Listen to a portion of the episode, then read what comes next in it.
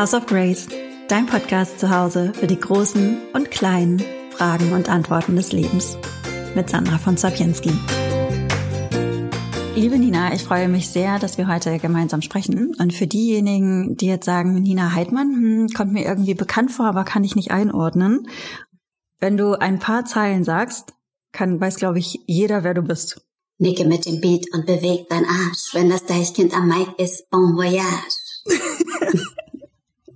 Ich habe das Lied ja früher rauf und runter gehört, ne? Und als wir in, ähm, als wir letztes Jahr zusammen für Yoga Easy gedreht haben, hatte ich auch noch mal so einen richtigen äh, äh, Flashback und hab's, hab's mir die ganze Autofahrt nochmal angehört und die ganze Rückfahrt. Ja, sehr schön. Also irgendwie ist da tatsächlich ein Dauerbrenner draus geworden, ja, wie ich total. ja auch in dem Song selbst prophezien habe. Ne? Denn das hier mutiert garantiert zum Dauerbrenner. Drei Deichkind-Sänger mit Nina auf einem Nenner. Brennen wir länger. Ein für Liebhaber, zwei für Kenner. Einmal drin kriegst du nicht genug wie Cliffhanger und so weiter und so fort. Stimmt, stimmt, stimmt, stimmt, stimmt, stimmt. Ja, ja sehr ja. gut. Das sind meine prophezeischen Vielleicht ist es ja deine, das wollte ich gerade sagen, vielleicht ist das deine, deine Secret Superpower, die, die wir jetzt hier Probably. die wir entdeckt haben. Sind noch andere Prophezeiungen von dir in Erfüllung gegangen? Hm. 2021 wird ein großartiges Jahr. Das finde ich toll. Für uns alle. ähm, wir haben uns ja beim Dreh für Yoga Easy kennengelernt. Mhm. Ähm, Gerade hast du aus einem Deichkind also äh, gerade hast du aus deiner aus deiner äh, Rap-Zeit einmal äh, zitiert und hast hast äh, nochmal deine Künste da geboten. Wie ist das damals denn eigentlich? Also generell würde ich natürlich einmal gerne mit dir darüber sprechen, wie das, wie sich das dahin entwickelt hat. Aber zunächst würde ich gerne einmal damit starten. Wie war das denn ähm, damals? Wie bist du in die Hip-Hop-Szene reingekommen? Ich mich würde auch total interessieren, wie das als Frau war ob das, ja. heute ist das, glaube ich, noch mal üblicher. Wobei, ich habe letztens, ähm, das habe ich auch geteilt, bei hiphop.de Hip hat als besten Rap-Act nicht eine einzige Frau dabei gehabt. Ich glaube, es ist immer noch sehr männerdominiert. Wahrscheinlich, ja. Ja, aber mich würde es total interessieren, wie das früher, wie das früher gewesen ist und wie du da überhaupt reingekommen bist, wie du das entdeckt hast. Ja. Also so ein bisschen deine Reise einmal. Einmal also es ist ja so gewesen, dass äh, so Ende der 90er Jahre, Mitte, Ende der 90er Jahre ist, äh, habe ich in Hamburg gelebt und Hip-Hop war in der Jugendkultur ganz groß. Und ähm, äh, also jeder und seine Großmutter hat auch gerappt in der Zeit in Hamburg, weißt du. Also ähm, ähm, man war automatisch als äh, Kid in der Szene mehr oder weniger, ne? Wenn du ausgegangen bist, warst du im Hip-Hop-Club. Es gab parallel dazu eine Techno-Szene, mhm. in die dann zum Beispiel damals auch meine beste Freundin so rein ist, aber äh, das war, ja, diese beiden Richtungen, glaube ich, hat es so gegeben. Und für mich ist das ganz klar gewesen, wo ich. Ich konnte mich, mit Techno auch nie was anfangen. Ja. Das war für ja. mich immer so unpersönlich und äh, eben halt zu technisch. Ich finde, da hat so die Seele gefehlt. Ging dir das ja. auch so? Das ging mir auch so, ja. Also äh, in der Zwischenzeit habe ich ab und zu mal, ähm, gibt es so Songs, ich weiß gar nicht, ob man das jetzt als Techno bezeichnen würde, wo man sich auch in so eine Trance tanzen kann, wo ich das anfing nachzuvollziehen, was äh, die Leute daran gefunden haben. Aber das ging ja zumeist, glaube ich, auch mit, ähm, soweit ich das mitgekriegt habe, mit äh, Konsum von harten Drogen einher. Nein. Und das war Und also Gott sei Dank habe ich mich davon auch nie so richtig angesprochen gefühlt. Ja, ich auch nicht. Ja, und äh, insofern war es tatsächlich auch so, dass ich mit einer äh, einer Ikone des Deutschrap äh, quasi äh, äh, seit äh, Windelzeit zusammengehangen habe, mehr mhm. oder weniger in Hamburg. Und ähm, nach einer Zeit, die ich mit meiner Familie in Süddeutschland verbracht habe und dann zurückgekommen bin nach Hamburg, äh, da auch sofort wieder Kontakt hatte und wer war das denn? Das ist Jan Delay. Jan, mhm. ja. Mhm. Äh, äh, den kenne ich äh, seit Kindertagen. Wir haben sozusagen in der Sandkiste gebuddelt und irgendwann hat sich das natürlich so ein bisschen auseinanderdividiert, aber ähm, genau, aber da waren auf jeden Fall immer Bezugpunkte und äh, der hatte mir dann damals auch äh, einschlägige Filme gezeigt. Beat Street zum Beispiel ist so ein ganz mhm. bekannter Film gewesen und hat mir äh, seine LL Cool J Platte ausgeliehen. Und äh, damit war die Richtung irgendwie vorgegeben. Dann bin ich äh, mit 15 äh, einen Sommer lang bei Verwandten in, äh, in Amerika gewesen. Und äh, mein Cousin hat mir ein Run DMC Tape zugesteckt. Und dann gab es kein Halt mehr. Und dann war das lange Zeit so, dass ich aber dachte, ähm, dass das äh, eine, dass das rein auf englische Sprache äh, abonniert ist, dass mhm. es unmöglich ist, das irgendwie auf Deutsch umzusetzen. Und ähm, dann fing das aber mehr und mehr an. Und zwar so, dass man dabei nicht die Nase gerümpft hat und dachte, oh mein Gott, ich muss mich fremdschämen und ganz schnell den Raum verlassen, sondern ähm, das fing an, äh, eben richtig zu flowen. Und dann ist es so gewesen, dass ich ähm, äh, als ehemalige Waldorfschülerin ganz äh, eng immer mit der deutschen Sprache verknüpft gewesen bin. Darf ich dich kurz was fragen? Ja ich war ja, ich war ja nicht, eine, ich war wirklich klassisch humanistisches Gymnasium. Ja. Ähm, die erste Fremdsprache bei uns war Latein. Sehr ist gut. das wirklich so auf der Waldorfschule gewesen, dass man, dass ihr dann auch, also Eurythmie, habt ihr da ganz viel getanzt? Mhm. Also Eurythmie ist ein Fach. Sagt ihr das was? Also Eurythmie ist so eine, eine Bewegung. Ist das Tanzen von Begriffen, würde ich mir das vorstellen? Ja, ich glaube, es ist tatsächlich. Ja, ähm, also äh, wenn das jetzt äh, nicht nur eine reine Tonspur wäre, dann könnte ich euch mhm. jetzt meinen Namen vortanzen, wenn ihr mir noch einfallen, wenn mir das noch einfallen würde. Können wir das nachher machen für die Story?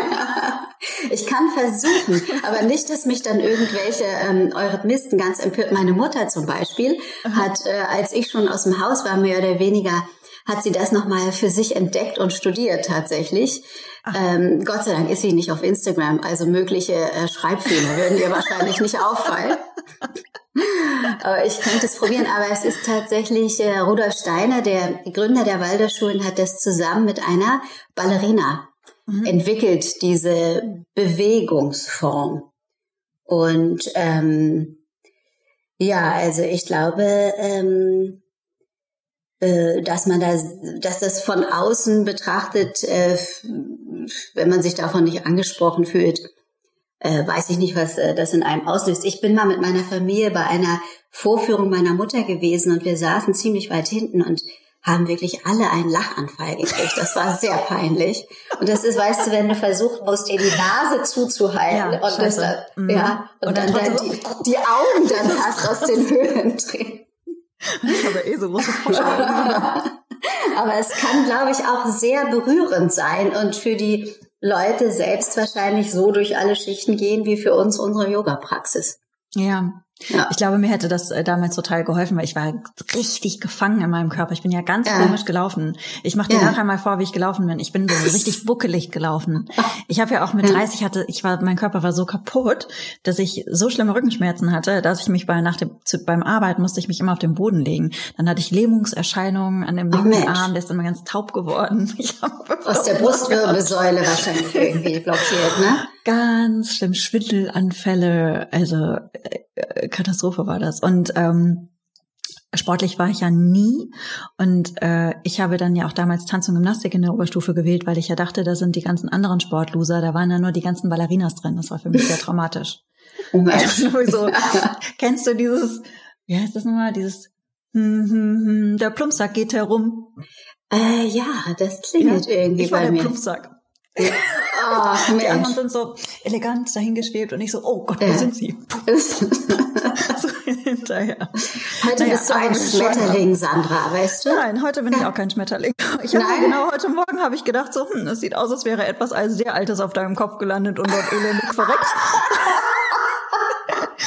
Aber wer weiß, vielleicht befinde ich mich einfach auch nur in der Metamorphose. Ja, ich kann dir auch genau das Gesicht vormachen, wie es verreckt ist. Ja. so.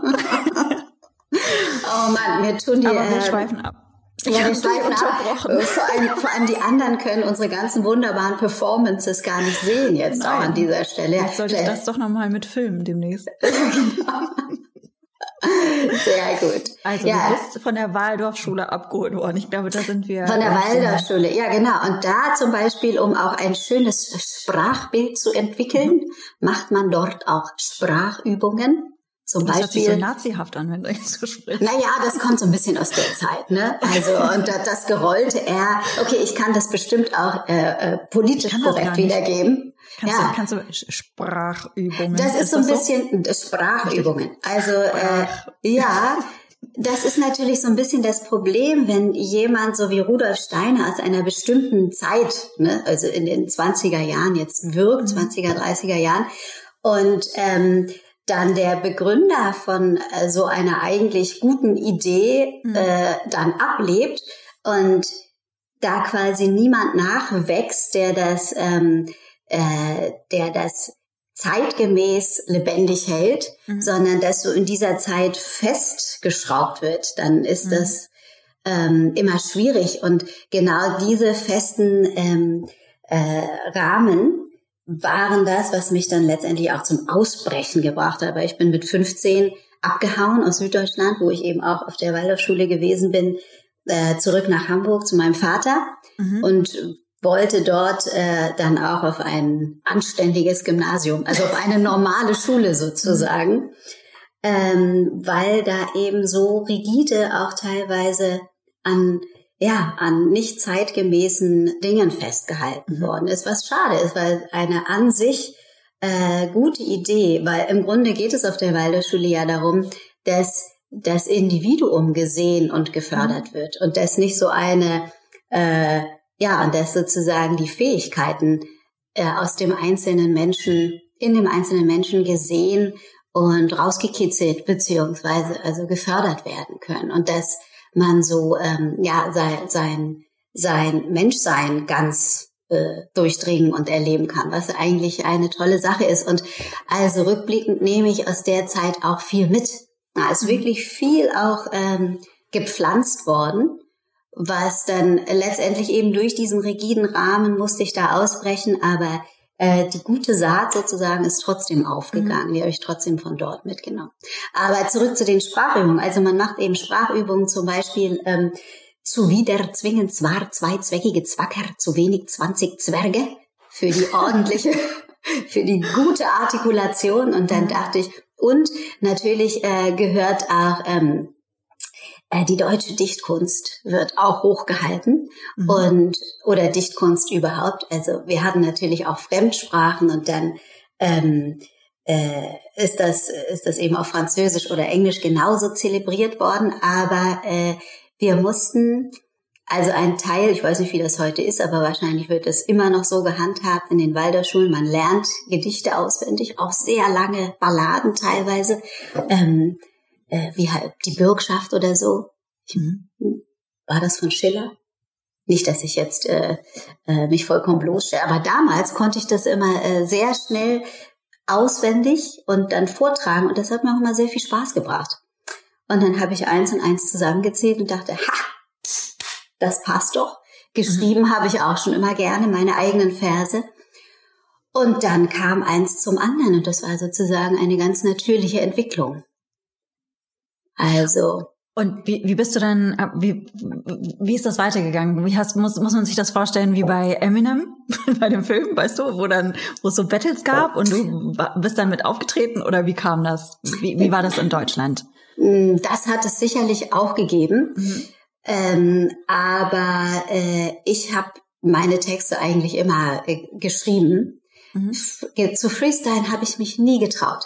Also wenn ähm, manchmal freestylen wir hier zu Hause mhm. und das ist ganz interessant. Zum Beispiel mein Sohn, als er kleiner war, da hat der stundenlang äh, Lego gebaut und dabei vor sich hingefreestylt. Der hat Ach, irgendwie echt? die Sachen, die ihm so in den Kopf gekommen sind. Oder wenn er mit seiner Spider-Man-Figur gespielt hat, dann hat er äh, gerappt, was Spider-Man gerade alles so macht. Und ich fand das immer erstaunlich, dass wenn man einfach so loslässt, wie das tatsächlich durch einen durchfließt. Mhm. Aber ähm, da hatte ich leider nie die Eier. das, äh, weißt du, auch so auf die Gefahr hin, sich zum Pansen zu machen, mhm. sich da hinzustellen und das zu machen. Das habe ich mich nie getraut. Aber das ist, ähm, äh, zum Beispiel einer meiner guten Jahresvorsätze, einfach so ein bisschen loszulassen und mich auch mal zu trauen, ähm, also mehr der, dem kreativen Fluss ein bisschen mehr Raum zu geben, mhm. auf die Gefahr hin, dass es nicht bis äh, ins letzte äh, Eckchen ausgefeilt ist. Mhm. Und ähm, ja, auch so kritikfähig zu werden, sich der möglichen Kritik auszusetzen. Ist das ein Thema für dich? Totales Thema. Und das ist im Übrigen auch aus der Zeit, in der Zeit, glaube ich, nochmal, ist, äh, ist wahrscheinlich schon länger in meiner eigenen Geschichte begründet, aber da so richtig befeuert worden in der Zeit, weil ich total gut gelaunt und naiv in diese ganze äh, Musikgeschichte reingeschlittert bin mhm. und wirklich gemacht habe, was mir Spaß macht, mit Leuten zusammen, mit denen ich gerne zusammen gewesen bin. Und äh, sobald du, also sobald, ich, ich habe das jetzt sehr allgemein gesagt, aber ich habe das äh, von vielen Leuten, die ihren Kopf so ein bisschen aus der Masse ans Licht gehoben haben, mhm. gehört, dass da plötzlich ein eisiger Wind weht. Ja. Und das äh, äh, erstaunlicherweise ist ja auch, ich meine, es gibt ganz viele, äh, ganz viele Leute, die das abfeiern und die sich mit einem freuen. Aber es gibt leider auch diese, diese anderen Leute, die scheinbar nur darauf, genau, die darauf warten, dass du deinen Kopf, so okay. genau, steckst deinen Kopf aus der Höhle und die stehen da schon mit der Keule und warten, dass sie dir einen überziehen können. Und damit habe ich tatsächlich nicht gerechnet. Ich war auch äh, irgendwie eben naiv und gutgläubig in gewisser Weise. Und ähm, das hat mir ganz schön den Boden unter den Füßen weggezogen. Was, was musstest so. du dir denn da so anhören? Oder was war denn das, was war denn das? Äh, Ach so, die verschiedensten Sachen, aber auch so Leute, die äh, sich auf Partys ungebeten vor dich hinstellen und die ihre Meinung geigen oder so. Und, Waren das Männer? Ähm, kann ich das mal kurz fragen? Waren das Männer? Weil ich, ich, so. ich erlebe das gerade, dass unheimlich viele Männer Mitteilungsdrang haben, mich zu beurteilen. Ja. Ich habe bei Frauen, die machen das wahrscheinlich auch, aber die sagen es ja. leider nicht. Würde mich interessieren, waren das Männer auf der Partys oder waren das auch Männer und Frauen? Also auf, ich denke an eine bestimmte Situation auf mhm. einer Party, das war tatsächlich eine Frau, die war auch, okay. Äh, also ich bin ja nicht besonders groß und äh, Nein, die guckte du bist so. ganz klein. Man muss das so sagen. Nina ist unfassbar schön. Als ich dich in der Instagram Story drin hatte, habe ich ungefähr 100.000 Nachrichten bekommen. Oh mein Gott, sie ist so schön. Ja, du hast mich aber auch ein gutes klein, Licht gesetzt. Ganz, nein, nein, nein, nein, nein, nein, nein. Bei mir hat das Licht nichts genutzt, Lina. Das ist ein Quatsch. So also draufhauen, wie du mochtest. Nee, ich war aber auch überrascht. Ich äh, wollte dich dann gleich fragen, was du eigentlich für ein Handy hast, weil ich auch, also ähm, ich, man sieht sich ja nicht unbedingt immer gerne auf Fotos oder Film oder so. Und da dachte ich, ach ja, das kann ich auch mal in meiner eigenen Story reposten. Also Nina ist sehr klein, ganz zart und wunderschön. Äh, Mit den schönsten Haaren, die man sich vorstellen kann. Ich muss 1000 Euro für Extensions dafür ausgeben, damit ich nur ansatzweise solche Haare habe. Nina hat sie von Natur aus. Ja, aber im Moment sehe ich aus wie Gut, fetter It. Ja, Na. kennst du fetter It von der Adams Family? Ich kann oh. das auch machen. Oh Mann, weil äh, also ich gehe ja nur an mein, an mein, für euch Hamburgerinnen, an mein Art, lass ich nur Jacques Legault in Hamburg. äh, also, wenn ihr in Hamburg seid, dann äh, geht zu Jacques und grüßt ihn ganz herzlich von mir. Ich vermisse ihn und äh, seine äh, Kunst am Haupt sehr. Das ufert bei mir gerade alles ein bisschen aus und äh, ich äh, so wie du dich heute Morgen gefühlt hast, als wäre etwas auf meinem Kopf gelandet. Auf meinem Kopf ist tatsächlich etwas gelandet, siehst du? Ein Knoten. Ja, und der wiegt. Deshalb, also, ja, ich hoffe, dass äh, ich bald wieder meinen lieben Vater in Hamburg besuchen kann. Das fehlt mir tatsächlich. Und dann auch Jacques einen Besuch abstatten, damit er das wieder in Ordnung bringt. und ich mich wieder aufrichten kann. Ich habe dich aber, ich habe dich aber wieder abschweifen lassen. Also du warst auf der Party und das war ja, eine ja, Dame ja, und du bist eine sehr Dame. klein. Die war sehr klein und die machte mit ihrem also Kopf immer. Die war noch kleiner als du? Oder? Nein, die war, die war groß und mhm. stark. Und die machte so, kennt ihr, kennst du das so aus dem Asterix-Heftchen, wenn die so Nase an Nase sind? Ja. Mhm. Äh, ja. Und so kam die zu mir und was? Ja, und hat dabei ihren Kopf so hin und her bewegt und gesagt mal, was sie von mir hält. Ach, oh Mann, immerhin ist zu der Zeit ein, äh, ein Lied dabei rausgekommen, ein Song auf dem ersten Album. Hey du, pass mal auf, laber mich nicht zu. Oder so ähnlich ging der. Denn du hast keine Ahnung, wer ich bin und was ich tue. Ey. Sowas in der Art war das dann. Also es hat sich gleich in, ah, in äh, äh, aggressive, kreative Energie umgewandelt. Und, und was hat sie dann gesagt? Was hat sie von dir gehalten? Also ja, nichts, nichts. wahrscheinlich, ne? Also, ja, nichts. Und, und warum? Hat sie auch gesagt, warum? Ja, sie, sie, sie fand meine Kunst taugt nicht. Hm. Ja. Also. Komm mal weg. Ja. Nee, also da war ich tatsächlich nicht so richtig damals in der Lage zu. Mhm. Inzwischen ist das so, und das ist ganz interessant, und ich hatte auch ein fürchterliches Lampenfieber. Also jedes mhm. Mal, wenn ich auf die Bühne musste, dachte ja. ich, nee, heute geht's wirklich nicht. Also es tut mir leid, aber heute geht es wirklich nicht. dann habe ich mich so hinten am Backstage festgehalten und man hat gut auf mich eingeredet und gesagt, Nina, komm, weißt doch, wenn du erstmal draußen bist, ist es ganz, nein, also heute geht's wirklich nicht. Und ich habe tatsächlich auch heute noch manchmal Träume, mhm. wo ich plötzlich auf riesigen Bühnen stehe mhm. und meinen Text vergessen habe und solche ja. Sachen. Das ist äh, ja, in Wirklichkeit natürlich nie passiert. Mhm. Und meistens war es auch so, dass wenn ich erstmal draußen war, dann äh, war es einfach toll. Dann ist es natürlich. Äh, ja, kriegt ja. ja auch so viel Energie, ne? Aber also ja. also du warst keiner der, der ähm, Showbiz-Leute, die, die von sich aus eigentlich super gerne auf der Bühne stehen und die sagen, gib mir ein Mikrofon nee. und. Nee, nee, ich hatte, nee, ich hatte eine Background-Sängerin, super sweet. Äh, die hat, das war eine Rampensau, die hat gesagt, mhm. lass mich da raus, gib mir das Mikro. Also ich habe eigentlich darauf gewartet, dass sie mir das Mikro, äh, dass sie mich so von der Bühne schubst und sagt, ja, jetzt guck mal, was Phase ist. Ähm, und das habe ich immer sehr bewundert und beneidet. Ach, ein bisschen davon.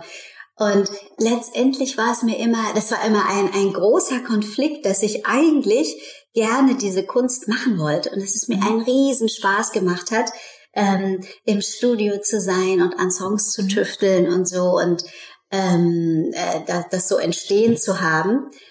Und äh, dann aber damit rausgehen zu müssen, das war für mich, äh, war für mich wirklich ein Horror. Mhm. Und das war, war ein sehr zweischneidiges Schwert und auch ein bisschen, ein bisschen schade. Also ich wünschte mir, ich hätte das mehr genießen können, aber ähm, äh, also so, ja, damit, damit rauszugehen, ist für mich wirklich äh, immer eine große Herausforderung gewesen. Und dann zum Beispiel ähm, nach der Yogalehrerausbildung die ersten Jahre, wenn ich unterrichtet habe und damals bei Spirit Yoga, kennst du Spirit Yoga in Mitte in Berlin? Ich war noch nie da. Mhm. Ja, da fuhr man aber ich immer. natürlich, ne? Aber ich war noch nie da. Mhm. Genau, oder für die Leute, die zuhören, da habe ich 2006 meine Ausbildung gemacht und dann bis äh, bis vor zwei, drei Jahren dort unterrichtet. Und in den ersten Jahren, man fuhr da immer so diesen Fahrstuhl hoch in das schöne Studio und jedes Mal wieder dieses Lampenfieber. Und das war eine ganz tolle Übung ähm, durch das Yoga zu Nina, es geht überhaupt nicht um dich. Das ist überhaupt gar keine Bühne, sondern äh, du bist da, um für den, um einen Rahmen zu schaffen, in dem die Leute ihre Yoga-Erfahrung machen können. Mhm. Das ist ein schöner Ansatz. Und äh, dann, äh, nachdem ich ein paar Jahre unterrichtet habe, habe ich von einer Kollegin eins der schönsten Komplimente gekriegt, als sie zu mir gesagt hat, Nina, also wenn ich in deiner Stunde bin, dann ist es so ein bisschen so, als, äh, als wärst du gar nicht da. Als würde ich äh, mit, also als würde ich diese Erfahrung mit mir selber machen. Mhm. Und das war für mich eine, äh, das, darauf kommt es für mich so ein bisschen an, dass man als Yogalehrer in der Lage ist, natürlich den Rahmen zu kreieren. Und dafür muss man ja ganz viel reingeben und ähm, sicherstellen sozusagen, äh, aber dann in der Lage zu sein, sich so zurückzunehmen, dass ähm, ja, dass die, der Teilnehmerraum hat sich komplett zu mhm. entfalten. Und äh, auf diese Weise ist mein Lampenfieber komplett geheilt.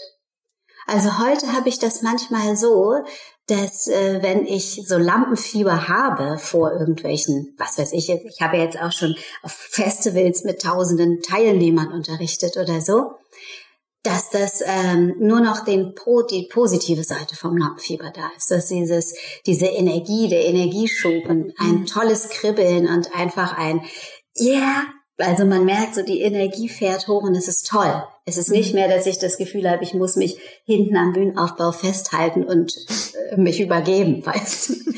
ähm, und das ist, das hat sich geheilt über die letzten mhm. Jahre. Und das ist äh, wirklich eine große Erleichterung.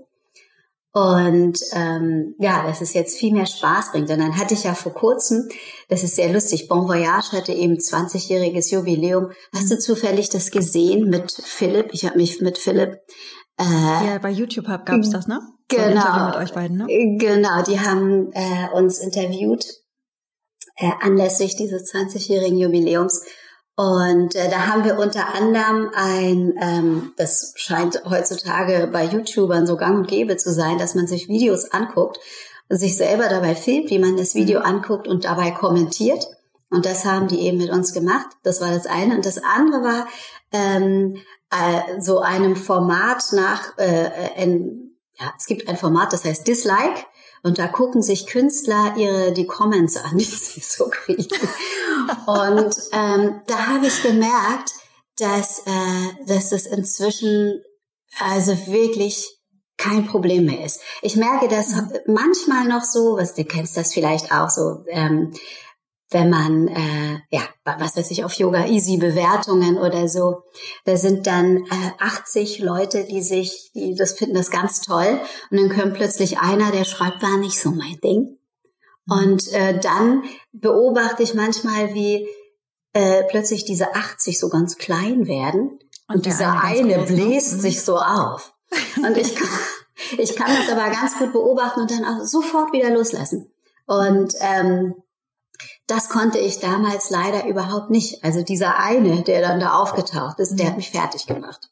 Mhm. Und das war dann auch so, dass zum Beispiel andere Leute ähm, meine Website damals gepflegt haben und da gab es dann ja auch so Fanchats und so. Und äh, die haben gesagt, Nina, du musst da mal reingucken. Da sind so viele sweete Kommentare. Und ich konnte da nicht reingucken, weil ich Angst vor diesem einen hatte, mhm.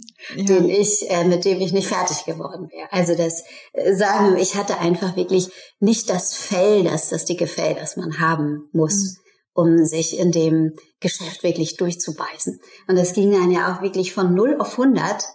Und in dem Moment eigentlich, wo da Business draus wurde, mhm ging es bergab. Bis dahin war alles spitze ja. und einfach nur ähm, Spaß und großartig. Und äh, in dem Moment, wo dann große Plattenfirmen und viel Geld äh, ins Spiel gekommen sind, ist es schwierig geworden. Und inwiefern schwierig?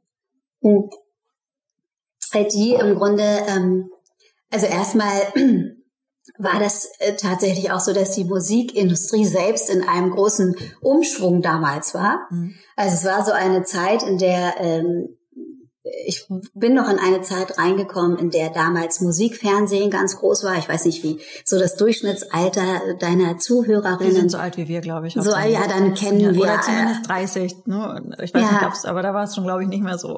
Ja, da, genau. Aber zu unserer Zeit damals gab es eben Musikfernsehen ganz groß, Viva und MTV. Und äh, die Plattenfirmen haben hauptsächlich äh, viel Geld in Videos investiert, weil es war sozusagen wichtig, auf die sogenannte Heavy Rotation zu kommen mit einem Video und dann war das Ding geritzt sozusagen, mehr oder weniger, beziehungsweise da, das war das, wo äh, wie, äh, wie es bestehen musste.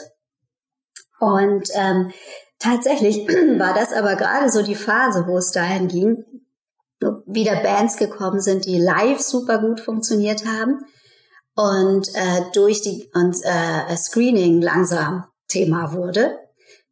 Ähm, ich glaube, Spotify ging damals schon los oder so. Auf jeden Fall gab es plötzlich, konntest du ähm, eben Musik downloaden, was vorher nicht so ohne weiteres möglich gewesen ist. Und da äh, diese riesen Aufschrei durch die ähm, durch das Musikgeschäft, die da so ein bisschen äh, der Zeit hinterher waren, glaube ich auch so, mehr oder mhm. weniger, und gemerkt haben, dass ihre alten Strategien gar nicht mehr so hundertprozentig aufgehen.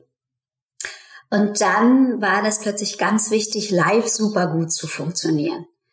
Und ähm, die beziehungsweise ja, das alles hat auf die eingewirkt. Ich habe auch in den Plattenfirmen immer wieder diese Leute erlebt, die sich auch überhaupt nichts mehr getraut haben, weil sie die ganze Zeit auf so einem Schleudersitz gesessen haben und wussten, wenn sie mhm. äh, jetzt äh, nur Geld in diesen Künstler reinstecken und nicht äh, in so und so kurzer Zeit äh, äh, oder bis da und dahin sich abzeichnet, dass sich das rentiert, dann äh, sitzt der nächste auf seinem Posten. Mhm. Und da kamen so ganz viele äh, Faktoren, haben da zusammengespielt und dass äh, ich vielleicht auch in meiner äh, künstlerischen Entwicklung noch so ein Jahr gebraucht hätte, um eigentlich ähm, den Erwartungen sowohl persönlich, also mich zu wappnen für das, was da kommt, obwohl ich nicht weiß, ob das ein Jahr später dann be besser gewesen wäre. Ähm, weil irgendwie bin ich ja auch durch diese ganze Geschichte sozusagen dann gereift. Aber äh, auch musikalisch noch ein bisschen Zeit gebraucht hätte, um zu reifen und ähm, äh, sagen wir mal einen erwachseneren und äh, ausgerundeten, äh, ja, runderen Stil gefunden zu haben, so der dann auch da so ein bisschen einfach weiter mitspielen kann. Und ähm, beziehungsweise dann nach dem Umzug nach Berlin habe hab ich eigentlich ein ganz tolles Album produziert oder wir haben tolle äh, Stücke aufgenommen. Aber ähm, da ist dann die Plattenfirma tatsächlich, hat sich aufgelöst. Mhm. Und äh, das war eine Firma bei einer großen Plattenfirma, ein Unterlabel und die Künstler sind dann so auf verschiedene Sublabels aufgeteilt worden. Und äh, ja, und da hat man sich dann entschieden, die Sache zu beenden. hast du, ja. hast du das als Scheitern empfunden? Mm. Ja, ich denke schon. Ja. Ich habe gerade äh, mir ein Hörbuch runtergeladen, äh, das heißt Die Schönheit des Scheiterns. Ja. Und es war ein ganz, ganz toller Titel. Und ähm, ich finde, wir haben eine ganz blöde Scheiterkultur in Deutschland. Ja. Weil gerade, ich glaube, solche, solche Momente, in denen du eben ähm, erst einmal scheiterst, hm. dass die Momente einfach einfach auch sind, wo du halt so unglaublich viel mitnehmen kannst. Und ich kann mir gut vorstellen, dass es hm. bei dir auch so gewesen ist. Naja, total. Total. War das dann auch der Punkt, wo du, wo du Yoga entdeckt hast, oder?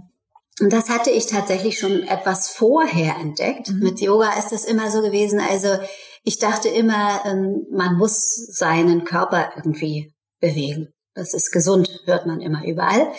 Und äh, dann habe ich mich so in verschiedenen äh, Sachen ausprobiert, verschiedene Kampfsportarten und so, weil äh, ich die Idee, äh, so ein kleiner Kung, so super coole Kung-Fu-Moves machen zu können, fand ich irgendwie gut. Aber es war mir zu anstrengend, dabei zu bleiben und den Weg tatsächlich zu gehen, ja, bis man da wirklich ist, wo es cool ist.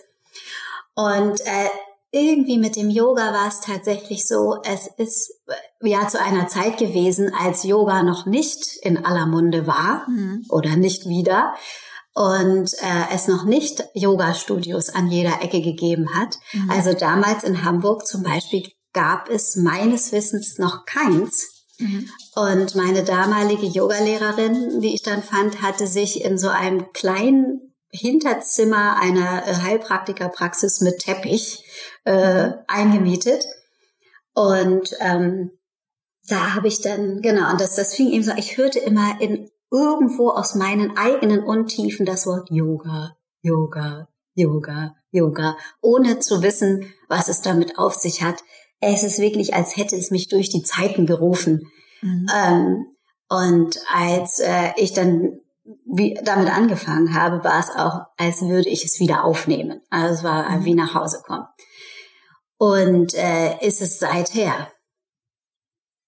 Genau, und das äh, fing damals schon an und das war eben auch ein total guter Ausgleich, weil was mich ja in dieser Zeit im Showbiz auch so zerrissen hat, war, ähm, dass ja alles nach außen dargestellt ist und ähm, dabei eine immer größere Leere entsteht, wenn da kein inneres Gegengewicht mhm. äh, zu da ist.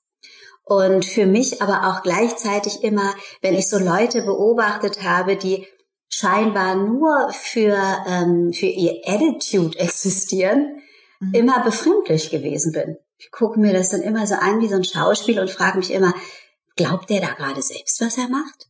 Mhm. Wen will der von seinem, von dem ab, überzeugen, was er da gerade abzieht, er oder sie?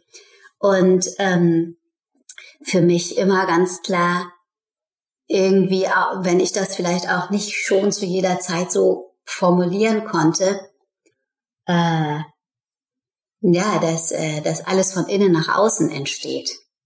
Hm. Und äh, dass im Grunde alles, was im Außen stattfindet, ein Spiel ist. Und dass das, was, also dass das Innen, die, die, äh, das Innenleben, das ist, was wirklich zählt und was wirklich wichtig ist, wie du innerlich aufgestellt bist. Mhm. Und ähm, äh, ja, und dass äh, sich natürlich auch äh, das im Außen widerspiegelt, wie du im Innern aufgestellt bist. Und deshalb war das für mich ganz wichtig, diesen Gegenpol zu finden. Und den habe ich, das habe ich sofort gesehen, äh, empfunden bei meiner ersten Stunde sozusagen, dass Yoga mich auf diese Reise schicken kann. Und als dann, als dann dieser Zeitpunkt war, wo es zu Ende war, wo das, wo es dann äh, gescheitert ist in, in, mhm. in, in dem Sinne, wie war das dann für dich? Wie, wie bist du damit umgegangen? Was waren, wie ging es denn Nina damals? Ja, also äh, für mich ist es zum Beispiel schon immer so gewesen, dass ich äh, von klein auf, ich erinnere mich, ich habe mit zwölf mhm. angefangen, Tagebuch zu schreiben und äh, ich hatte da so meine ersten Händchen halten Liebeleien. Mhm. Ähm, und äh, dann habe ich festgestellt, dass ich eifersüchtig bin. Also ich weiß nicht, ob mein, mein, mein damaliger Verliebter sich dann einer anderen schön zugewandt hat oder was genau der Auslöser war. Auf jeden Fall habe ich festgestellt, da ist Eifersucht in mir. Mhm. Und ich erinnere mich, ich habe dann viel später dieses Tagebuch nochmal durchgelesen, äh, dass ich nicht gedacht habe, die blöde Kuh, sondern dass ich dachte, oh, was ist das denn für ein Gefühl? Und dass ähm, mir in irgendwie auch damals schon klar gewesen ist, dass dieses Gefühl mein Problem in Anführungsstrichen ist. Mhm. Und nicht, dass es äh, nicht sein kann, dass äh, also dass es mir nicht möglich ist, die äußere Situation nach meinen Wünschen zu gestalten, um mhm. dieses Gefühl loszuwerden, sondern dass ich einen anderen Weg finden muss, mit diesem Gefühl umzugehen.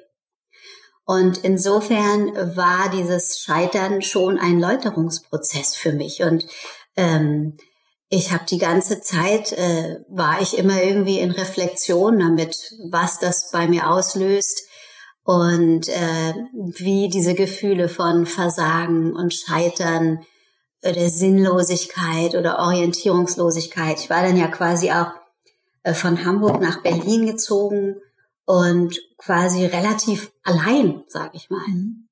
Und es war wirklich mehr oder weniger so ein Neustart und dann auch in einer Beziehung, die nicht so richtig solide gewesen ist und wo also ich bin sozusagen von allen Seiten mit dem Gefühl von, du bist nicht so richtig gewollt hier mhm. konfrontiert gewesen. Und äh, als solches habe ich das genommen. Ich habe verstanden, ja, das ist jetzt da, damit ich mich mit diesen Gefühlen in mir auseinandersetzen kann. Und insofern habe ich das einfach dazu genutzt und mir diese Zeit genommen. Und ich hatte ja auch noch so ein bisschen, ich weiß gar nicht, wie sah es denn mit meinen Finanzen aus?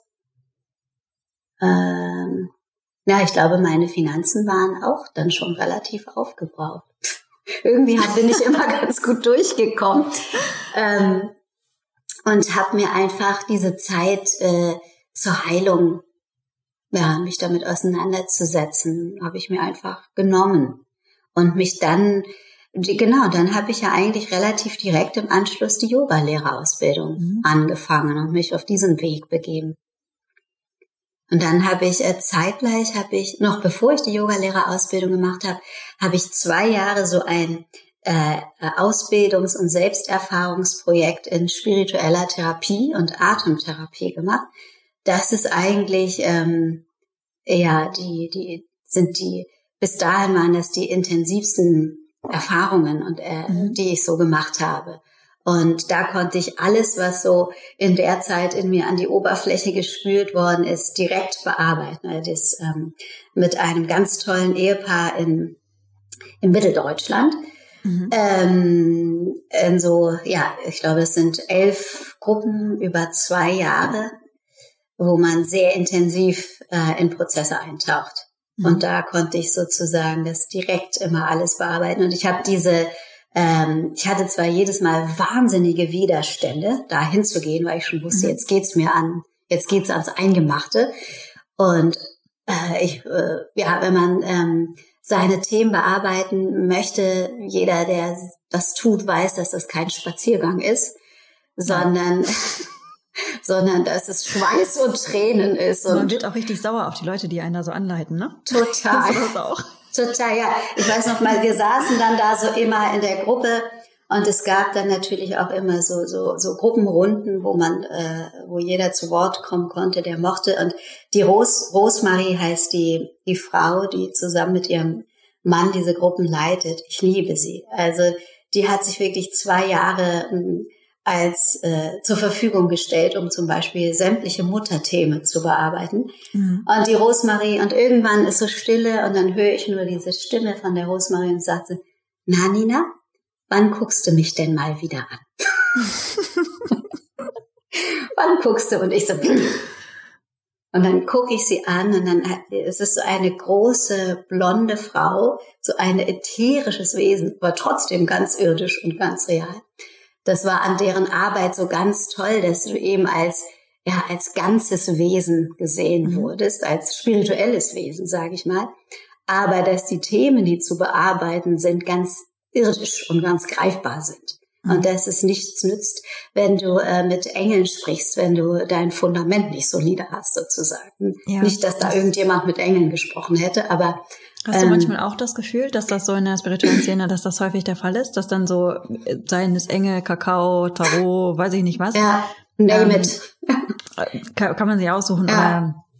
irgendwelche, ach keine Ahnung, was sie da für so Gottheiten dann aus dem Hut herauszaubern. Ja. Aber ähm, dass das äh, dass da, dass da die Bodenhaftung einfach fehlt. Total. Also der Ulrich Lipp, eben von der Mann von der Rosmarie, sagte dann auch, das Schönste äh, Dach nützt dir nichts, wenn dein Fundament vor sich hin rottet. So. Ja.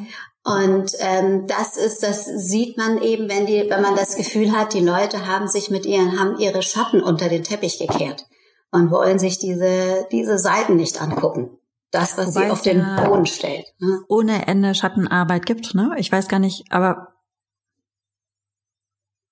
ich überlege gerade, also ich habe zwei Gedanken dazu. Mhm. Einmal, ob es so eine Art Eskapismus ist, ne? Also die Flucht vor der Realität. Ja. Und dass du deine Schatten so auf abstrakter Ebene einfach, weißt du, was ich meine? Dass du mhm. das auf abstrakter Ebene mit reinnimmst ja, ja, und auch tatsächlich darum kreist und umkreist, umkreist, aber tatsächlich sich nichts in deinem wirklichen Leben ändert. In deinem, das nicht in dein System reingeht, ne? Genau. Ich habe manchmal auch das Gefühl, es wird, äh, noch eine Sache gemacht, noch eine Sache gemacht, noch eine Sache gemacht, mhm. aber es ändert sich nicht wirklich fundamental was, sondern was so passiert ist, dass manchmal fast eine spirituelle Arroganz auch ähm, ja. entsteht oder auch so eine sehr, sehr starker Protektionismus im Sinne von, das darf nur so sein und nicht ja. anders. Ja. Und alles, was anders ist, darf nicht in meinen Raum rein. Total.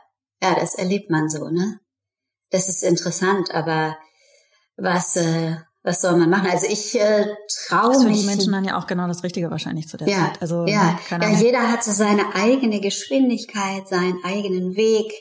Und ähm, es ist ja auch sehr heikel, äh, die richtige Ansprache zu finden. Das fand ich übrigens bei der Arbeit bei Rosmarie und Ulrich immer so unglaublich ja, das war eine der Sachen, die mich am meisten beeindruckt haben. Mhm. Wenn ich immer so da gesessen habe und die Leute haben meiner Meinung nach ihre uralten Geschichten wieder und wieder und wieder und wieder und wieder und wieder erzählt.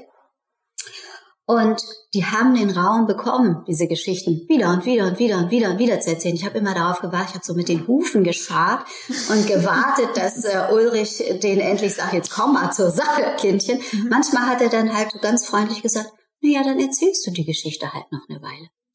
Und das war mhm. das Äußerste, was er gemacht hat, um darauf hinzuweisen, dass es eine Geschichte ist, die gerade mhm. erzählt wird.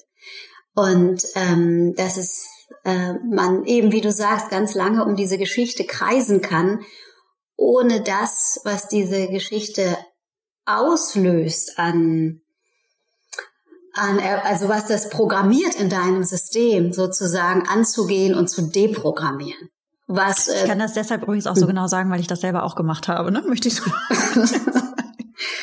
drum gekreist oder angegangen? Drum gekreist. Ja, also, also erst drum gekreist und ähm, auch im auch im Herangehen ähm, hm. drum gekreist. Hm. Ja, du kannst dich ja, du kannst ja, also du bist so lange ein Opfer, so lange wie du dich als Opfer siehst. Hm. Total. Und das ist erst, das ist tatsächlich erst etwas, was mich letztes Jahr verlassen hat. Hm. Und ähm, wenn ich jetzt so also es gibt viele Dinge. Es ist immer so schön, weil die Leute sagen, du schreibst immer so private Sachen. Für mich wäre das ja nichts. Für mich ist es, für mich ist es genau das. Aber die krassen Sachen, die mir passiert sind, die habe ich, die sind überhaupt nicht öffentlich. Mhm. Die, die, äh, die weiß einfach keiner. Die wissen meine Freundin. Ähm, und es gab so viele Jahre, dass ich die auch nicht erzählen konnte, ne, wenn man so sich öffnet in Freundschaften und dann erzählt man halt seine Geschichte, ohne dass ich in Tränen ausgebrochen bin. Und das ist, ähm, das ist mittlerweile so anders. Es ist ähm, so liebevoll.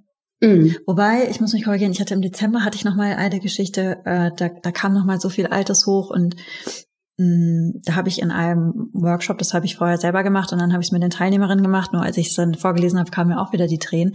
Da habe ich es auch nochmal bewusst sterben lassen mhm. und er hatte so einen Brief an, an mich selbst geschrieben, an den, an den Part. Und ähm, das war irgendwie immer noch sehr, sehr berührend. Aber es hatte eine andere Energie gehabt. Mhm. Es hatte die Energie von ganz viel Liebe, wie mhm. so wirklich mütterlicher Liebe. Mhm. Und es hatte nicht mehr die Bedauerns, so, so das, die Opferenergie, weißt du, was ich mhm. meine? Ja, total. Und das war, das war einfach, also das war auch selbst da in dem, in dem Fall äh, der große Unterschied. Mhm. Und ähm, das ist, äh, das ist das, was wir haben ja gerade privat am Anfang gesprochen und das hm. ist ja auch das für mich das das Schönste, was ich im letzten Jahr gewonnen habe, diese die Autonomie. All das, was du erzählt hast, auch mit den ähm, abhängig zu sein, wie wie Menschen dich beurteilen. Ähm, hm. Ich weiß noch, wie die ersten Yoga Easy Videos rausgekommen sind und es so viele schlechte ne Kommentare gab. Und das hat mich so fertig gemacht und jetzt mm. gucke ich da halt nicht mehr rein. So, mm. ich, es gibt ein Video, das wird immer gut kommentiert, da gucke ich manchmal. Sehr schlau. Das ist ein guter Trick. Nein, aber auch wenn ich da dann mal ähm, schaue, da sind negative, das macht einfach nichts mehr. Ich glaube, auch weil äh, ich so viel abbekommen habe in der letzten Zeit und dann auch relativ geballt, weil irgendwann wurde es ja dann äh, im, im Yoga-Business und Yoga ist ein Business, auch mhm. wenn, wenn es mhm. dann wächst, ähm, irgendwie sichtbarer wurde und ich kann das natürlich überhaupt nicht vergleichen mit dir, aber so auch da, wenn du deinen Kopf raus, rausstreckst, kriegst du auf den Deckel mhm. von Menschen, die in deinen Klassen sind, von anderen Lehrern, die dich scheiße finden.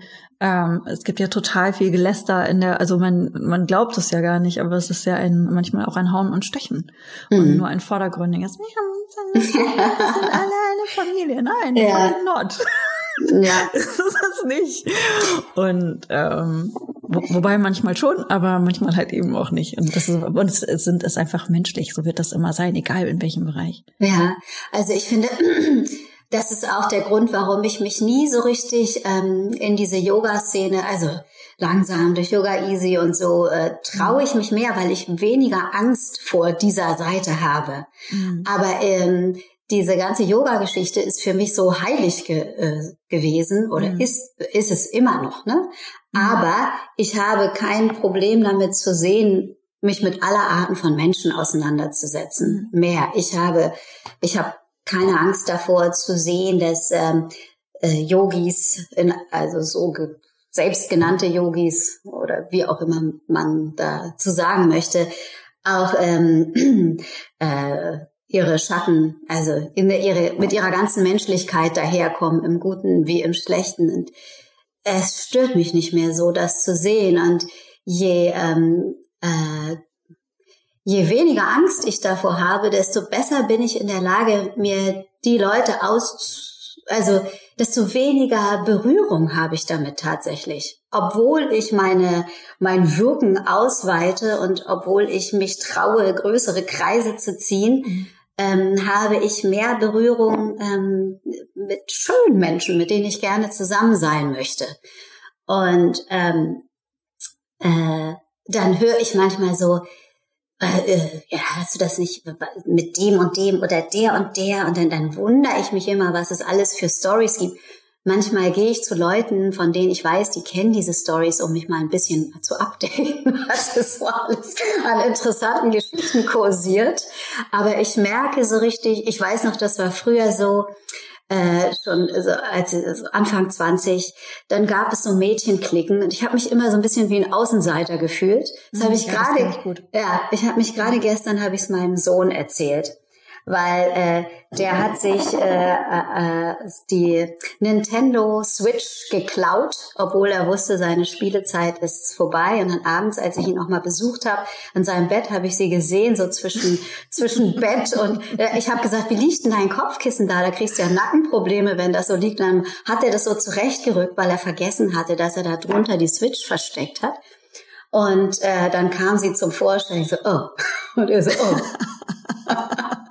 und dann war er total, war es ihm ganz unangenehm, weil er wollte kein Betrüger sein. Und äh, dann oh. habe ich ihm gesagt, ach, weißt du, Vincent, ähm, das ist, es ist einfach so, wenn du, äh, du kannst diese ganzen Sachen ausprobieren, du kannst ausprobieren, wie sich's anfühlt, äh, zu lügen, kannst ausprobieren, wie sich's anfühlt, ein Betrüger zu sein, in Anführungsstrichen. Mhm. Ähm, und dann äh, wird sich das für dich schon rauskristallisieren, was gut ist und welche Richtung, in welche Richtung du gehen möchtest. Und ähm, ich erinnere mich damals, dann saß ich da und ich wollte unbedingt zu diesen Mädchenklicken dazugehören. Und das war aber ein Geläster, dass du, dass ich, also ich wollte am liebsten im Erdboden versinken. Ich wusste gar nicht, das war wie, äh, ähm, wie eine Fremdsprache für mich tatsächlich. Es mhm. ist, ich mag das nicht gerne. Ich, ja. äh, es ist mir unangenehm. Und zwar ist es mir schon immer deshalb unangenehm gewesen, weil ich ähm, immer schon das Gefühl hatte, wenn ich, ich habe das dann ausprobiert, kann ich lästern, ist das was, wie fühlt sich das an, wenn ich mir das Maul über jemanden zerreiße?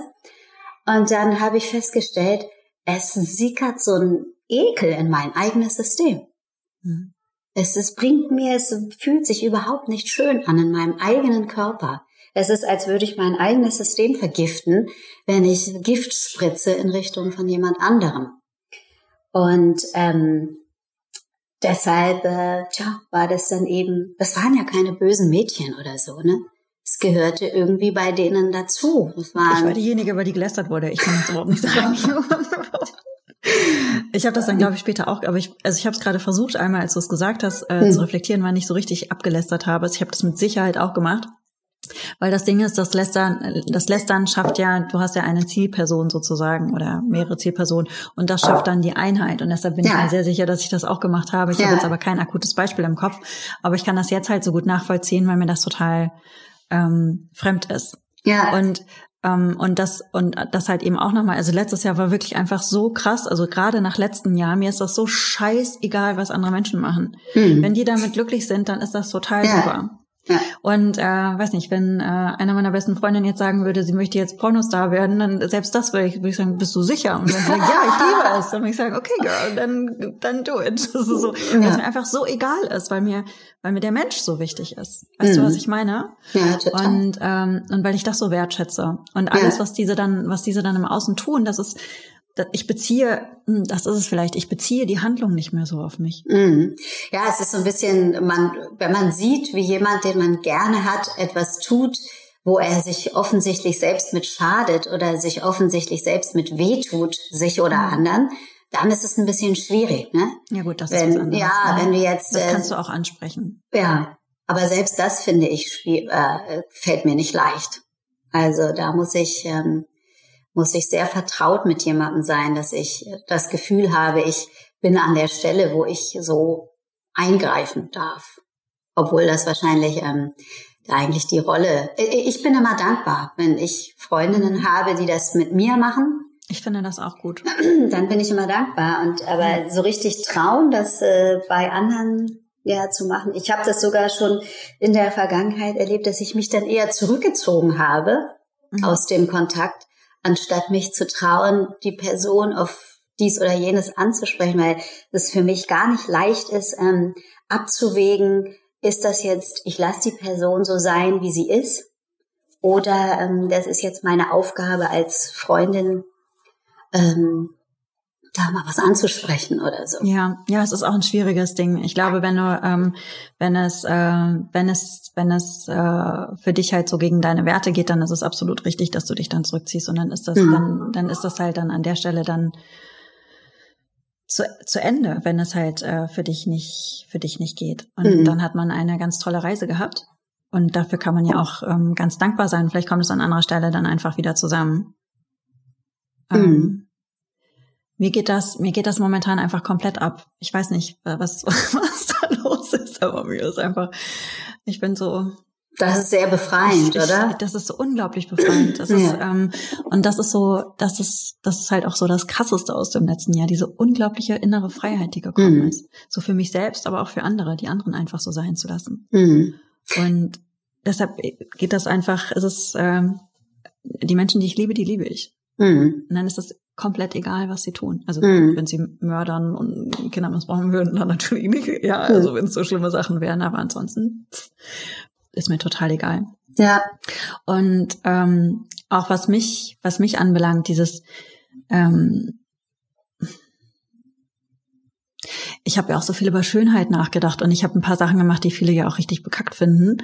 Ähm, die Brüste, die Haare.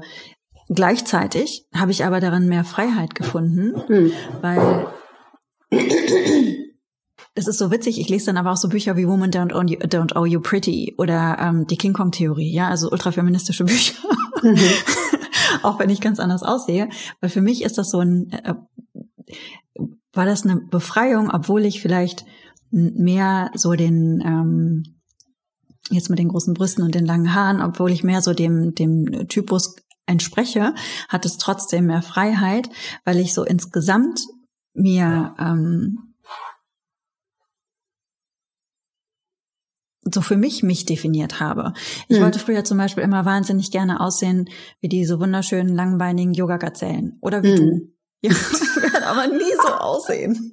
Also ich, du bist auch langbeinig, du bist nur klein, du bist nicht so groß, ne? Also Annika Isterling beispielsweise, die auch bei Yoga Easy ist, was ist das für eine wunderschöne Frau? Oder meine Freundin Anna Winter, unglaublich schön. Und ich kann aber so viel grüne Säfte trinken, wie ich möchte. Ich kann so wenig essen, wie ich möchte. Ich kann so viel Burpees und Freeletics machen, wie ich will. Ich werde niemals so aussehen. Und ähm, ich habe für mich selbst mein eigenes Bild kreiert. Mhm. Und jetzt wiege ich sogar fast zehn Kilo mehr. Mhm. Ähm, und das ist total okay für mich. Weißt du, was ich interessant finde, was ich irgendwann mal festgestellt habe, mhm. wenn ich mich an der Schönheit anderer Frauen erfreue, mhm. dann gehört sie mir in dem Moment. Ja, also, das sowieso, aber es hatte trotzdem mit mir, war das, ähm, vielleicht weil das auch so ein, lang, ein großes Thema bei mir war, weil ich halt so hässlich war und das halt, äh, deshalb ist das auch so, so ein präsentes Thema. Hast. Nein, nein, nein, nein, nein. Ich bin auch richtig, bin richtig verprügelt worden. Deshalb. Hm. Verprügelt, in den Pausendrink gepinkelt, die schlimmsten Spitznamen. Ich, pff, geht jetzt zu weit, wenn wir das irgendwie ausrollen. Ähm, ich habe darüber nachgedacht. Ne? Ich bin ja auch, ich bin 46, bald 47. Und ich finde, das ist so als Frau wirklich ähm, keine leichte Phase, dieser, dieser Übergang. Ne? Also mhm. irgendwie wir alle finden Frauen, ich glaube, wir alle sind uns einig, mehr oder weniger, wahrscheinlich 95 der Prozent der Frauen finden schöne alte Frauen toll die faltige Gesichter haben, vielleicht sogar zahnlos sind, weiße Haare haben und aus den Augen strahlt es. Aber wir sind äh, Frauen in den besten Jahren und äh, wir müssen damit dem Übergang klarkommen. Wir finden ja. diese alten Frauen toll und ansprechend und wenn du mich fragst, möchte ich gerne so eine alte Frau sein irgendwann. Aber diesen Übergang, äh, ich finde, der wird uns auch in der Gesellschaft nicht so ganz leicht gemacht. Es gibt in diesem, in dem Alter zum Beispiel jetzt auch in der Phase, in der wir uns befinden, gibt es gar nicht so viele äh, Vorbilder, an denen man sich so orientieren kann. Ne? Dass äh, die, diese, diese Phase, vielleicht ändert sich das jetzt gerade auch durch diese ganze letzte Zeit mit MeToo und was weiß ich was alles, dass Frauen jeden Alters gewertschätzt werden und in jeder Phase ihres Lebens gewertschätzt werden und das mit jeder Form mit, mit jeder, Form. mit jeder Form in, in, in, in egal welcher Ausführung sage ich mal ne? ja genau mhm.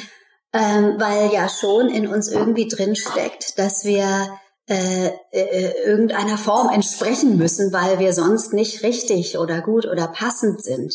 Aber es ist eben so schwierig dass es nicht grotesk wird, wenn man versucht, etwas festzuhalten, was einem nicht mehr, ne, was, äh, was eigentlich vorbei ist, sondern also du zum Beispiel, wenn du das so ähm, so so äh, so offen damit umgehst, ist das zum Beispiel so, dass ich äh, habe darüber nachgedacht, zum Beispiel auch mit meinem Mann darüber gesprochen, wie, weil er zum Beispiel ähm, er findet meine meine Nase gut, die ist ja auch nicht gerade zierlich und äh, er ist, äh, ist ganz empfindlich, also ich darf nichts machen lassen oder so. ähm, ich habe Gott sei Dank einen Mann, der, äh, der Frauen anbetet, jeden mhm. Alters und äh, äh, mir das Gefühl gibt, äh, schön und begehrenswert zu sein. Und das macht es, glaube ich, ja, das macht es mir in Phasen, wenn ich morgens in den Spiegel gucke und denke, oh Mann, wer ist diese Person? Ich kenne sie nicht. ähm, dann äh, und dann gucke ich mir so ein Foto an von vor 20 Jahren und so, das bin ich doch, aber das bin ich leider nicht mehr. Und dann äh, also das äh, so jemanden da zu haben, der einem immer das Gefühl gibt, dass man schön und begehrenswert ist, das erleichtert das natürlich ungemein. Auf jeden ne? Fall, denke ich schon. Also ich habe keinen, der mir das Gefühl geben könnte. Ja, das ist also ich, ich glaube, es ist immer einfacher, wenn du in Beziehung bist. Ja, so, wenn, wenn, du dich halt geliebt und gewertschätzt ja, fühlst. wenn man so, in einer, ist dann genau, man kann ja, man kann natürlich auch in einer Beziehung sein, wo einer dauernd an einem rummeckert und einem dauernd das Gefühl gibt, ja, genau. Und der ist eben so, der ist da sehr unterstützend. Aber es ist zum Beispiel so, wenn ähm, wenn das Bedürfnis, sich äußerlich äh, so äh, zu gestalten, wie man das möchte, so wie du das machst und äh, damit ganz offen umgehst. Und es geht einher mit einer inneren Entwicklung. Das ist doch, äh, mhm. ist doch großartig. Aber wenn das jetzt zum Beispiel eine rein äußerliche Angelegenheit ist, dann ist es so, ja, das ist so zum Scheitern verurteilt, ne? Wenn, äh, ich wenn, weiß es nicht, kann nee. ich auch nicht beurteilen, weil ich glaube, viele, wenn du, wenn du so ein, wenn du etwas ganz krass als Makel empfindest und dann hm. ist das weg, dann kann dir das auch wieder Freiheit schenken und das bringt dich dann auf den Weg. Auf jeden Wer bin ich darüber, das zu verurteilen? Ich, ja. das, das, das, das meine ich halt. Es ist einfach, es ist weg. Nina. Mm. Ich kann es nicht sagen, warum es ist weg. Und Sehr ich gut. Hab, ich habe und ich habe, ich, das war vor ein paar Tagen. Ich habe hier im Spiegel geguckt und dann mm. wurde mir das, weißt du, wenn das so, wenn du das mit dem mit jeder Zelle so verschießt, ich werde nie einer der superschlanken Yoga-Zellen mm. sein. Werd ich nicht sein. Aber ich bin stark. Ich bin super gesund. Ich komme zum ersten Mal in meinem Leben in einen fucking Spagat. Hätte ich niemals gedacht. und ich finde mich schön. So für für meine, ich ich ich weiß, ich bin kein Supermodel. Ich weiß, äh, ich werde nie so aussehen, weiß ich nicht, wie wie wie Frauen in Zeitschriften. Aber für mich bin ich genau jetzt so richtig, wie ich bin. Und ich glaube, diese innere, diese groß, und das hast du nämlich auch, und das ist, das ist, glaube ich, das ist vielleicht auch irgendwie das, die schöne Quintessenz von unserem Gespräch, warum es dir auch egaler ist, dass man dich verurteilt. Hm. Je mehr wir uns in uns selbst ruhen und je mehr wir die Freiheit in uns gefunden haben, desto weniger tangiert uns die ganzen Verurteilungen von, von, von außen, sondern wir können einfach in dem Sein ruhen, wie ja. auch immer sich dieses Sein dann gestaltet. Auf jeden Fall. Vom Aussehen, von der Handlung, von, von, von, von dem Ausdruck in der Welt. Egal. Weil das ist alles, weil, weil du hast die Freiheit gefunden. Hm. Ja, es bringt diese Seite in einem, äh, fängt nicht mehr so an zu schwingen. Ne? Also die, die Kritik in einem selbst ist nicht mehr in der Form da, dass eine Kritik von außen diese Seite so sehr zum Schwingen kann. bringen kann. Ja. Sondern ja, Kritik ist dann da, wo du dann reflektieren kannst und gucken kannst, was kann ich davon annehmen, was kann ich davon mitnehmen. Genau. Ne? Und das ist da ist ja immer was dabei, immer. Total, ja, wirklich auch so äh, Kritik positiv sehen zu können und zu gucken, ist das jetzt etwas, äh, was viel mehr über die Person, die diese Kritik äußert, aussagt, mhm. oder steckt da wirklich etwas drin, was ich nutzen kann, um äh, äh, noch besser zu werden, ne, zum Beispiel. Ja. Oder dieses Angebot noch äh, passender zu gestalten. Ja, oder auch einfach, wenn es dich persönlich betrifft, ähm, so ein Teil, den du vielleicht sonst einfach nicht bedacht hättest, darüber ja. zu reflektieren. Ja. Na, ähm, und, und dich auch dafür oder vielleicht auch sogar dagegen zu entscheiden, weil es mhm. nicht deine Wahrheit ist, ne? oder mhm. weil es nicht dein, ähm, weil es nicht deins ist. Ja. Und äh, vielleicht ist das auch das Geschenk, wenn man, wenn man die 40 überschritten hat. Total. Ja, aber man kann dazu dann auch wirklich sagen, für, für jeden, der zuhört und für den das vielleicht ein Thema ist, ähm, äh, das ist ja äh, für, für jeden von uns. Alles, was äh, uns im Außen begegnet und was uns so richtig durchschüttelt, mhm. sich wirklich von der Welle durchwaschen äh, zu lassen. Ja. Und äh, äh, sich dem, dass äh, jedes intensive Gefühl zum Beispiel, was auch durch eine äußere Situation ausgelöst wird, als willkommene Gelegenheit, etwas an sich zu entdecken, äh, anzunehmen, äh, an das von dieser Welle ans Licht spülen zu lassen sozusagen mhm. und äh, sich damit auseinanderzusetzen. Also statt äh, sich zusammenzurollen und warten, dass es über einen hinweggeht, sich dem voll auszusetzen. Ja. Und, äh, Aber zusammenrollen ist am Anfang auch okay. Irgendwann wird's langweilig. und dann kann man dann. Ja, wenn, wenn ein zusammen, genau, wenn ein Zusammenrollen zu langweilig geworden ist und man eigentlich zu neugierig wird, weil man doch mal sehen möchte, was denn da eigentlich passiert, wenn man sich nicht zusammenrollt. Ja. Ja, dann wird's spannend. Nina, ich finde, das sind, äh, das, das sind so, wir haben so eine schöne Entwicklung gemacht, äh, wie deine Reise, wobei, nein, ich finde, man kann gar nicht sagen, wie deine Reise, weil äh, ich finde, von all dem, was du erzählt hast, hat man in all deinen, in den Aspekten deines Lebens gemerkt, dass du schon sehr früh mit der Reflexion angefangen hast. Ich finde das so interessant, auch was du über die Eifersucht erzählt hast. Ich glaube nicht, dass vor viele Zwölfjährige sich fragen, hm, was ist das für ein Gefühl? Wer weiß. das immer zu mir oder zu anderen. Das fand ich so interessant. Ähm, ich fand es so schön, mit dir über die Schönheit des Scheiterns und die Entdeckung der Freiheit an sich zu sprechen. Ja. Wenn man dich noch mehr entdecken möchte, wo kann man dich denn finden? Was, was machst du alles so 2021? Ähm, das wird man sehen. Also man kann mich auf Instagram finden. Mhm. Man, Sag mal, äh, wie heißt du? Ich verlinke das auch in den Show Notes, aber vielleicht magst du es auch nochmal sagen. Nina Heidmann Yoga. Mhm. Wenn man Nina Heidmann Yoga eingibt, ich denke, dann taucht mein Account auf. Ja. Und, äh, und ähm, weiterhin auf Yoga Easy. Und alles weitere wird man sehen. Eine meiner großen. Gibst du Online-Klassen? Ja, ich, äh, das habe ich auch auf meinen Accounts verlinkt. Also es gibt zwei feste Klassen, einmal montags, einmal mittwochs.